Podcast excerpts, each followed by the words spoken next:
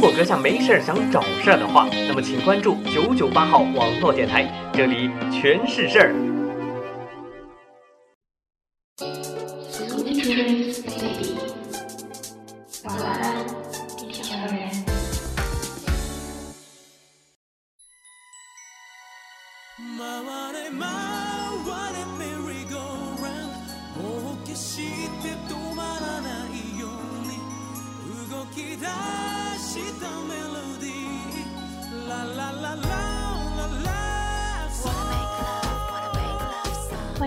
九九八号网络电台，我是今天的主播子宇。转眼又到了夏季档播出到一半的时候，看日剧的小朋友或起或追也基本有了定数。这一季新的 GTO 和山田凉介版的金田一再出续集，孤独的美食家也意外的走到了第四季。松重大叔依旧孤独地走街串巷，品尝着各种美食，让我们垂涎欲滴。而这季最大的亮点，大概就是 Hero 时隔十三年再出续集，而木村拓哉的身边却从松隆子换成了北川景子，经典组合已不在，评价也是褒贬不一。前两天在知乎上看见一个话题，在讨论为什么在中国。韩剧和泰剧比日剧更受欢迎，回答也是各种各样。有人说是政策原因，有人说是对于情感的理解不同，也有人上升到了温饱问题和精神层面。我想也许都有一点。就拿生活剧来说，国产剧或是韩剧的家长里短，也许就是家长里短，生活中的各种琐碎事情。可日剧往往会将生活中的点点滴滴、每个普通人的小故事聚集起来，引发新的思考。有时候看一部日剧，能反思出很多问题，也许这就是我爱日剧的原因。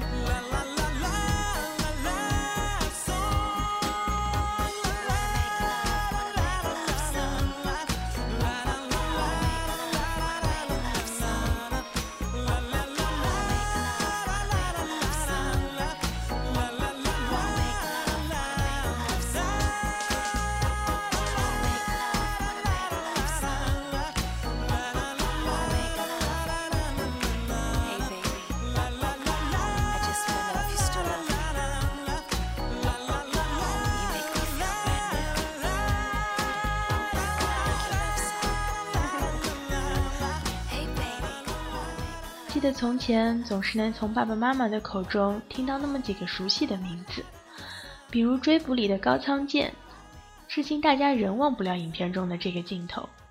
在拉呀拉的优美旋律中，在一望无垠的原野上，在东京街头警视厅警探的围追截堵下，真由美和杜秋相拥在马上驰骋。她长发飘飘，她英姿飒爽。比如《排球女将》里的荒木由美子，那个坚强、勇敢、积极而又可爱的小鹿纯子，成为了很多人心目中的经典。还有直到现在他们都还记得的模范夫妻三浦友和和山口百惠。再后来，到了《东京爱情故事》大热的时候，很多的八零后都有小时候在爸爸妈妈睡着后偷偷打开电视机的回忆。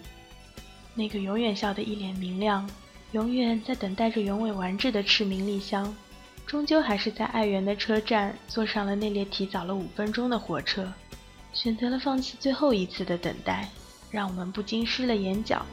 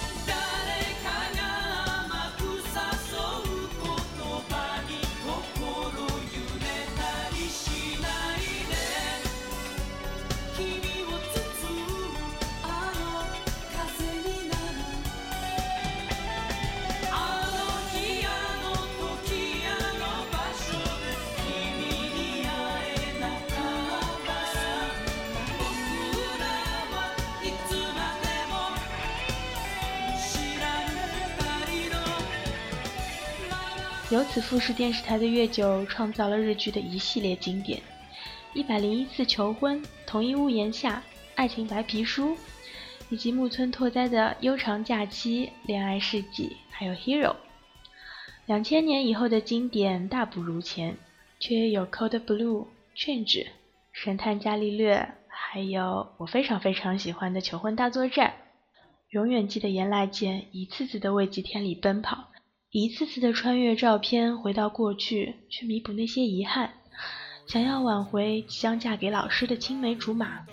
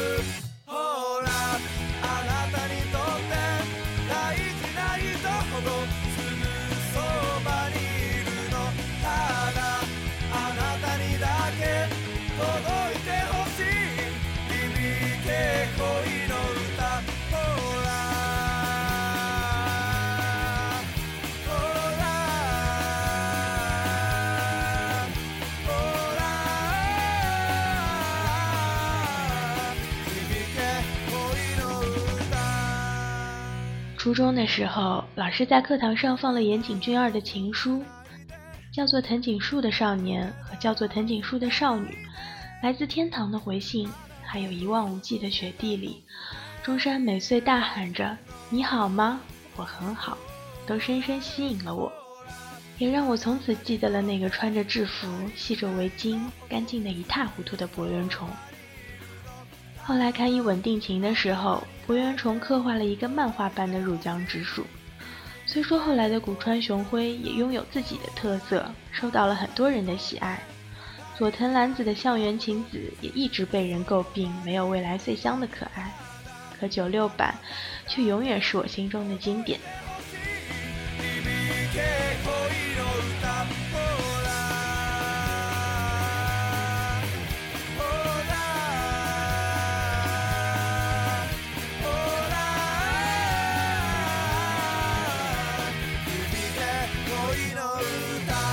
的晚安地球人，我们在聊那些我们看过的日剧。其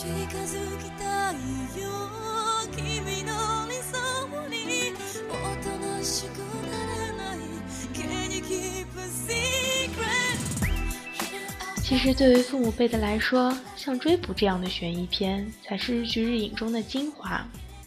日剧中也塑造了一个个各有特色的侦探形象。比如三谷信息笔下的古田任三郎，据说三谷信息写剧本的时候就确定了古田一定是要田村正和来扮演，但是田村有自己的坚持，绝不出演探案型剧集，所以最开始被拒绝过一次。但是他在看过第一集剧本以后，就决定出演此剧，原因是剧本实在太有趣了，于是有了田村正和的古田任三郎。再比如东野圭吾的《神探伽利略》，永远笔挺到暴走的三件套西装，一副好身材，穿上实验用白衣更添玉树临风的风采。不止科研上手，壁球、攀岩、弓箭、雕刻也无所不能，德智体美劳全面发展。外形俊朗，时时怪笑，选他的课清一色的女生。这就是我们伟大的二十一世纪的科学家汤川学教授。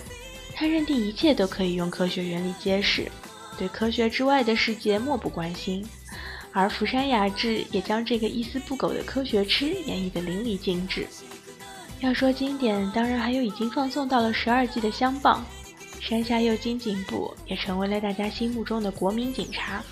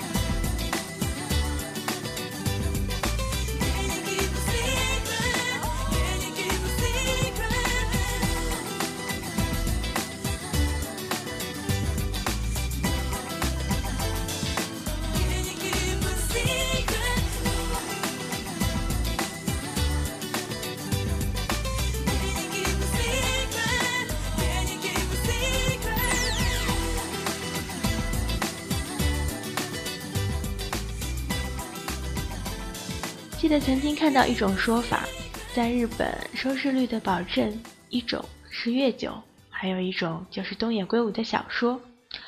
当然，我想应该没有这么绝对，却也证明了这些情节还是很受欢迎的。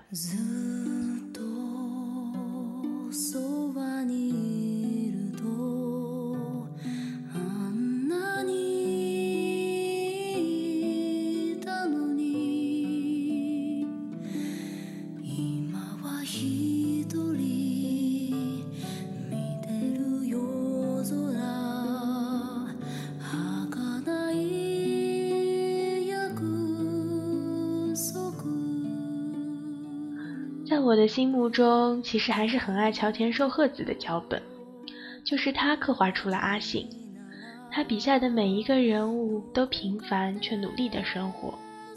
记得最早看过在 CCTV 八播放的《冷暖人间》，冈仓大吉夫妇和他的五个女儿自己组建的家庭，每个家庭都有自己的烦恼和喜怒哀乐，经历了二十年，一共十部，刻画的细腻而又温情。还有仓本聪笔下的舞台，像是温柔时刻。平淡的故事里有静谧的大雪和肃然的森林，还有一对父子去重拾被割断的牵绊。森之纪实咖啡店直到现在都还在营业。日本国内外的游客去富良野游览时，总不忘到这间小店里去消磨一下满溢着温暖咖啡香的下午时光。而近崎父亲大人，恐怕是他最后一次把故事的舞台重心全部放在自己的故乡了。他说起不写东京的理由，说因为阔别多年再回到东京的时候，自己已经是浦岛太郎一样的心情。沧海桑田，世事变化，东京早已不是那个夕阳映照青石板路的夏天了。但是还好，东京还是有神乐坂这样残留着江户风情的街道。无论是富良野还是神乐坂，那些细小温暖的亲情充斥在每一个角落。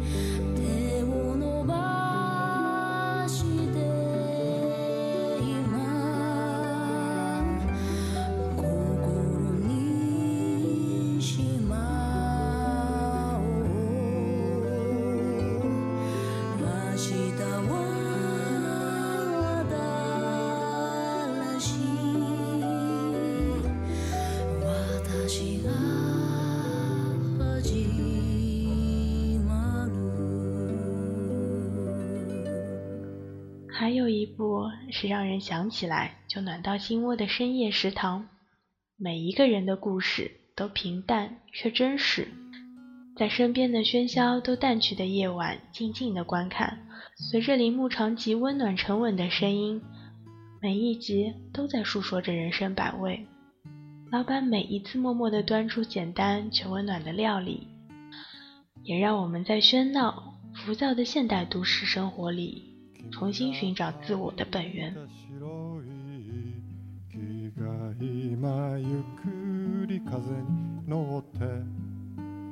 空に浮かぶ雲の中に少しずつ消えてゆく。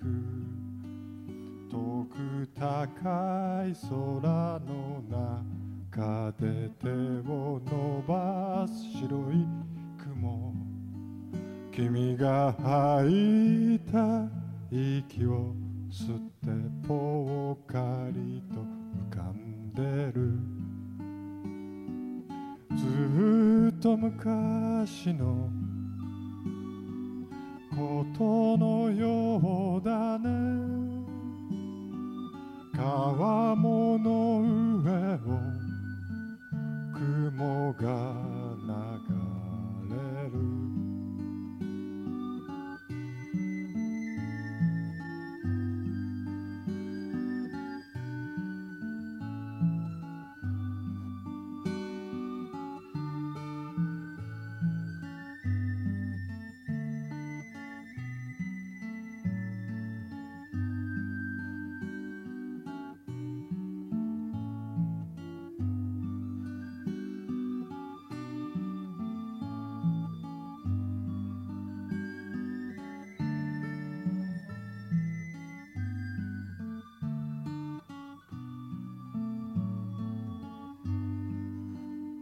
照り返す日差しを避けて軒下に眠る犬。思い出もあの空の中に少しずつ消えてゆく。この空の向こう側にはもう一つの青い空。誰もいない。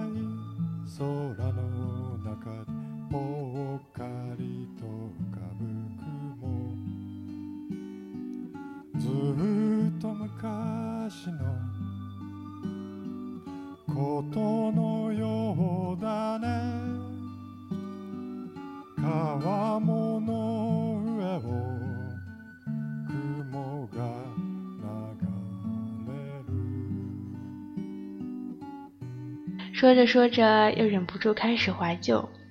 如果要说那些让人百看不厌的日剧，我或许能跟你说上三天三夜。那些细腻的情感、紧凑的情节，或是最本质的社会问题，都能让你细细的咀嚼，回味无穷。有机会的话，或许我们能来分享一下。晚安，我亲爱的地球人，试着静下心来看一部日剧吧，学会思考，学会体会，学会回归最本质的内心。